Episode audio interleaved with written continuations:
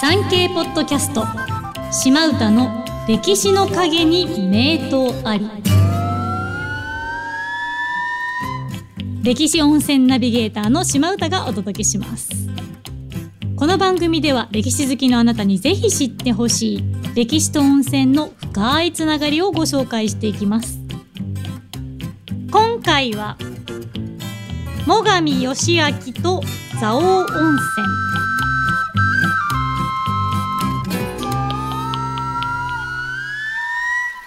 本日の聞き手はこちらの方です産経新聞編集局記者高原ひろみですよろしくお願いしますよろしくお願いします高原さんはい最上義明です今もう回吉明はいかっこいいですよねかっこいいですよねねよかったかっかっここいいいいっんてで言ってすよくれてよかったはいあの正直戦国武将の中では中央での活躍が少ない分マイナーに数えられてしまう武将ではあると思うんですよ。まあそうですよねはいただ東北を旅するとめちゃくちゃいるんですよね最上さん。そうですね山形とか行くと、だからもうどんどんどんどんハマっていってしまう、はいはいこの義明さんゆかりの温泉を今日紹介したいと思うんですけどう、はいはい、もともとね最上家ってはい名家ですもんね。もう最上家はだって清和源氏のね、流れを組んでいてはい、あのまあ最上自体はあの足利の一門の芝の流れを組むんですけども、はい、まあその、えー初代山形城主の城主のね、えーはい柴兼頼から数えて11代目が最上義明になるんですけれども、結構ですね11代はいね。もうだから最上義明としてみればもう自分は足利の血を引いてるしせ清和源氏の着流だっていう意識がすごい強かったと思いますよいね。やいいですねプライド高そうですね位は高いと思いますよ。はいはいただねまだ生まれた時はちょっと伊達に付属してるようなちょっとそうですね落ち目の家系になってしまってたわけですけど、まあ、その中でやはりしっかり権力を握っていかなきゃいけないっていうことで、はいこの義明の妹の義姫はい、が伊達照宗に嫁ぐんですよね。そうですね。はい、でこれを理理由にして伊達家と講和をするわけですけど、はいこの義姫が生んだのが前回も出てきた伊達政宗。っはい、政宗ですね。てことははい、最上義明は政宗のおじちゃん、おじさんですよね。おじさんですよねはい、このね義姫妹ですよはい、まあ大好きですよね義明、そうですね。めちゃくちゃ好きですよねもう仲がすごいねお兄ちゃんと良くて、あねの当時戦国武将って自分の個人的な心情をはいあまり手紙には残さなかったらしいんですけれども、うんめったにあの義姫に対して最上義明はすごい自分の心のをありのままにさらけ出した手紙を多数送ったり していまあ、て言い方悪いですけど超シスコンですよね、そうですねはいでだからそんな義姫がね嫁に行けましてなかなか子供が生まれないとはいでこの時代ね嫁に行って子供が生まれないってもう大変なことなので、まあ、地元である出羽三山はいの湯殿山という場所で祈祷をします、はいこの湯殿山温泉がご神体なんですよ。ねえなかなかすごいですよねそう温泉がご神体って初めて聞きましたそう私私も憧れの場所でこの間ようやく行けたんですけあどあいいですね、ここで起こったことは口外してはいけないといううん、規定がありますすので、はいはいその点に関してはぜひ皆さんご自分の目で耳で足で行ってほしい。ね、皆さんね自分で湯丼さんに行っていただきたいですよいね。そうはい、でまあそこのねあの温泉がご神体ということでそのお湯に浸した閉塞あの神社とかでよく見る白い紙がついたやつあ白い紙ですねはい、を、まあ、授かってきまして、まあ、それをこうね拝むわけですよ、はい、親孝行で立派な子供が欲しいです授かりますようにってお願いして部屋の天井に祀ってたんですよね、はい、はい、でそこで寝てたわけですけどある日枕元に一人の年を取った僧侶が立ちましてはい、宿を貸してほしいはい、と夢を見るわけですよそうですね。宿って家家みたいな感じですけどねはい、でまあ旦那さんに相談しまして、まあ、旦那さんっつっても伊達の当主ですけどねテルムネですね。書い、いてる目に相談していいよって許可を得てはい、もう一回寝たらそのまた現れた僧侶に「どうぞお宿りください」って言ったらその僧侶がお腹に消えて授かったのが梵天丸こと伊達政宗そうですね。梵天丸、あの梵天っていうのはこの閉塞のね、あはのい先ほど出た別名なので、まあそこから取ったっていうことですよね。すごいですねはい、政宗温泉の子供ですねだからねそうですねもうそういうこいとまやあ、そどうだよねまあどうですかね、まあ、あはのいこのお坊さんも満開上人って言ってね、はいあのすごく東北で知られた有名人というか徳の高いお坊さんとしてはい。知られていて、この満開上人もねあの石眼いわゆる片目が、まあ、見えないお坊さんであったということで、あのこの満開上人の生まれ変わりであるっていうふうにねあの、まあ、伊達の家は政宗をこうはい。言って、まあ、周りの領民もねあの政宗をそういうふうにあうのん神聖視していくというね流れができるわけですねいいこれでですねね。。でこのね、まあ、甥っ子ですよ政宗照明に照明じゃなかった義義明明からですねするとで,、はいさっき言った通り義明と義姫めちゃくちゃ仲いいじゃないですかはい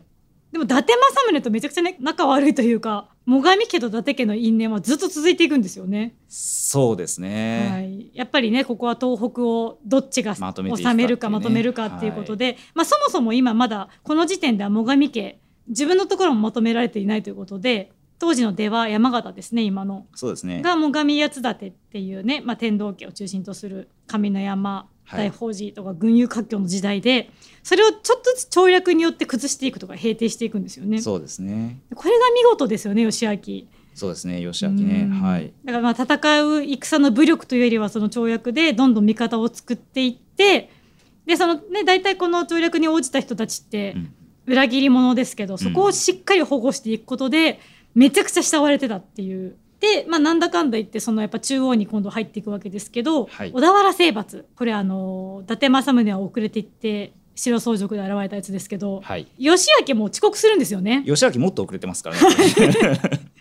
達よりも遅れていくんですよね。そうですね。お父さんのね、あの、はいお葬式をやっていて、そうそうあのそれでちょっと遅れちゃう。そうね、タイミングとしては政宗よりも後になってしまったと。そうでも家康が「いやちょっとお父さんが亡くなってたからしょうがないよ」って言ってくれうんうて、ん無事出羽国の反動を勝ち取る。そうですね。はいでそこからこのね秀吉一家と仲良くなったら秀吉の甥っ子の秀次はい。まああれもう甥っ子そう甥っ子ですねが義明の娘の駒姫はい。めちゃくちゃ綺麗だったらしいんですよ東北一の美女って噂される姫だったらしいんですけどはい。ご就寝となってしまいましてそうですね。側室にくれとはい。しつこい何回言っても断っても側室にくれ、でじゃあコマが15歳になったら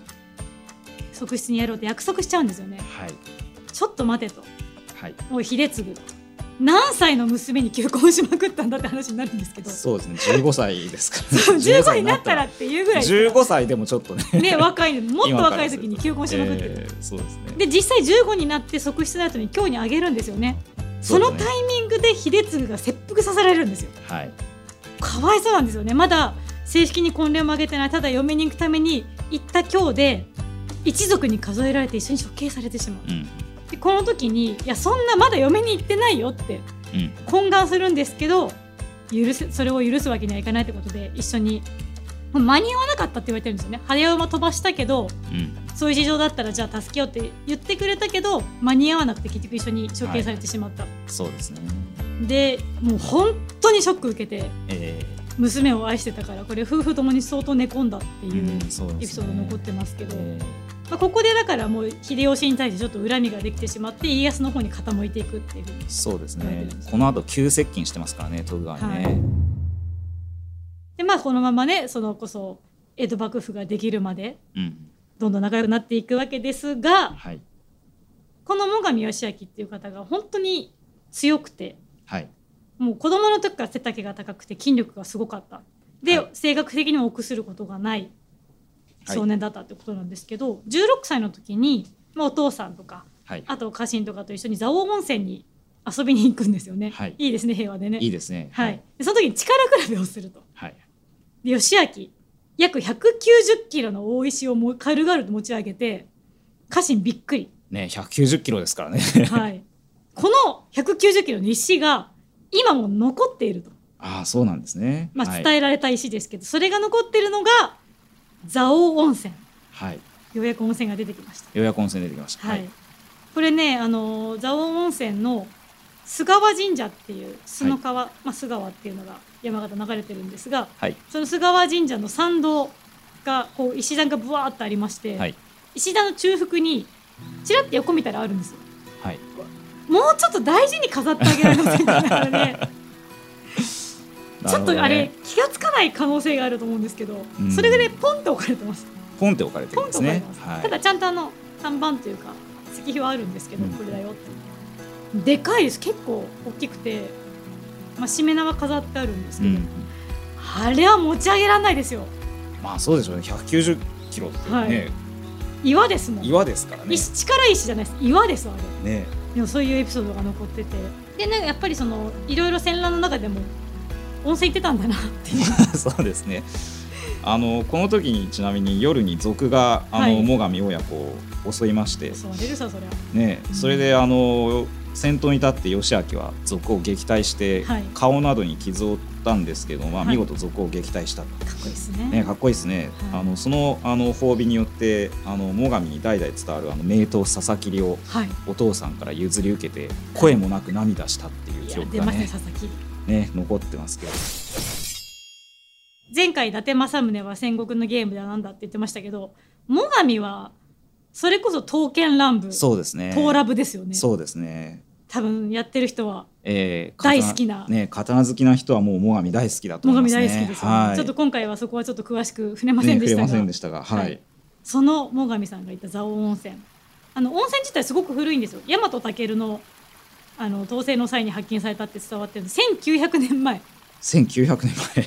ってことはもうすごい古い、ね、もう本当に西暦100年代、ね、100年とかそういうね、はい、ね、ぐらいに見つかったって言われてる、うん、でめちゃくちゃ強酸性です pH1.25 から1.6の硫黄泉で泉温ちょっと高めの45度から66度、はい、なので大体加水されてます井戸井戸水があってもうはじ初めからちょっとぬるくなってるんですけど、うん、郷土浴場が3つありまして、うん、上の湯って書いて上の湯と下の湯とかで下の湯と、はい、あと河原湯っていう3軒あります、はい、でその上の湯がもともと大湯一番古くからある郷土浴場だったらしくてそれがそのさっき言った菅川神社のすぐ下にあります、うんうん、はい、はい、でこの河原湯なんですよ、はい、河原湯が足元から温泉が湧いているというよりは温泉が湧いてるところにそのまま湯船作っちゃったっていう感じなので、はい、温泉って新鮮さがめちゃくちゃ大事なんですよ成分いっぱい入ってれば入ってるほど空気に触れた瞬間に酸化するんですねあそうなんですねそうなんで泉質変わっちゃうんで、うん、足元から湧いてるってことはお湯の中は全く空気に触れていないのでそうです、ね、一番新鮮なお湯が味わえるこれが共同浴場で200円で入れるんです200円安いですねそうでまあ井戸水がこう入ってるんで全然そののぼせたりもそんなしないです、はい、ちょっとぬるめぐらいのなんなら長湯ではできるぐらい、これ最高です、えー、いいですね本当に最高です、ね、えー、であとその郷土ではないですけど大露天風呂があるんですね結構山の上の方に行くんですけど、はい、ここも川がありましてもう川のとこから源泉がガバガバガバって湧いてるので、もう水入ってるのか分かんないぐらいその川自体がもう温泉なんですけどその横にあるんですよ露天風呂が。うん、でこれちょっと女湯だけかもし男湯なかったら申し訳ないですけど女湯に関してはその川のところに板が引かれてて、うん、入れるんですその川にも。へ。そこでね私行ったの夕方だったんで人があんまりいなかったんで寝そべって 寝湯です寝湯、ね、天然の源泉からの多分水も入ってるやつを寝湯で味わうっていううん、いいですね人が混んでる時には絶対的な入り方しましたけど、うん、ここもねいくらだけど600円とかなんか何600円かな安かったですね。だ蔵王はいっぱい旅館もあってそれこそ高級旅館からそうではなちょっとお手頃な旅館までいっぱいあるので,うん、で山形駅からもバスが出てるからすごく行きやすい、うん、なんなら東京から高速バスがもう蔵王温泉出てます、うん、ダイレクトに。ここもねぜひ行ってください。行ったことあります？行ってなかった。ザ温泉はまだないんですよね。行ってください。えー、行きたいですねこれ。あの強酸性のイオン性なんで爆殺とかみたいにちょっと肌に強いんじゃないかと思えると思うんですけど、意外にそうでもなかったですここは。優しかった。本当おすすめです。でぜひね力石持ち 上げ持ち触れ触れないっていうか、触れないですけど見てきてください。そうですね見たいですね、力石もね。ということで最上義明。ね最上義明。ぜひ興味を持った方は調べてください。ね、超かっこいいです。かっこいいです。かっこいいです。はい。ということで本日もそろそろ湯上がりのお時間です。お聞きいただいてありがとうございました。ありがとうございました。この番組を気に入っていただけましたらフォローや番組登録そして高評価などいただけたらとても嬉しいです。ということで本日もお聞きいただきありがとうございました。thank you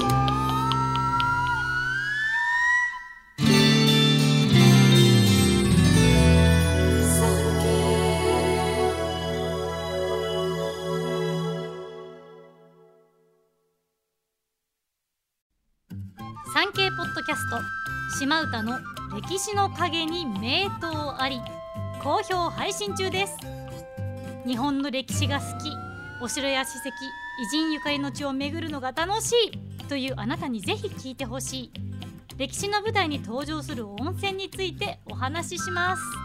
詳しくは産経ポッドキャストで検索してください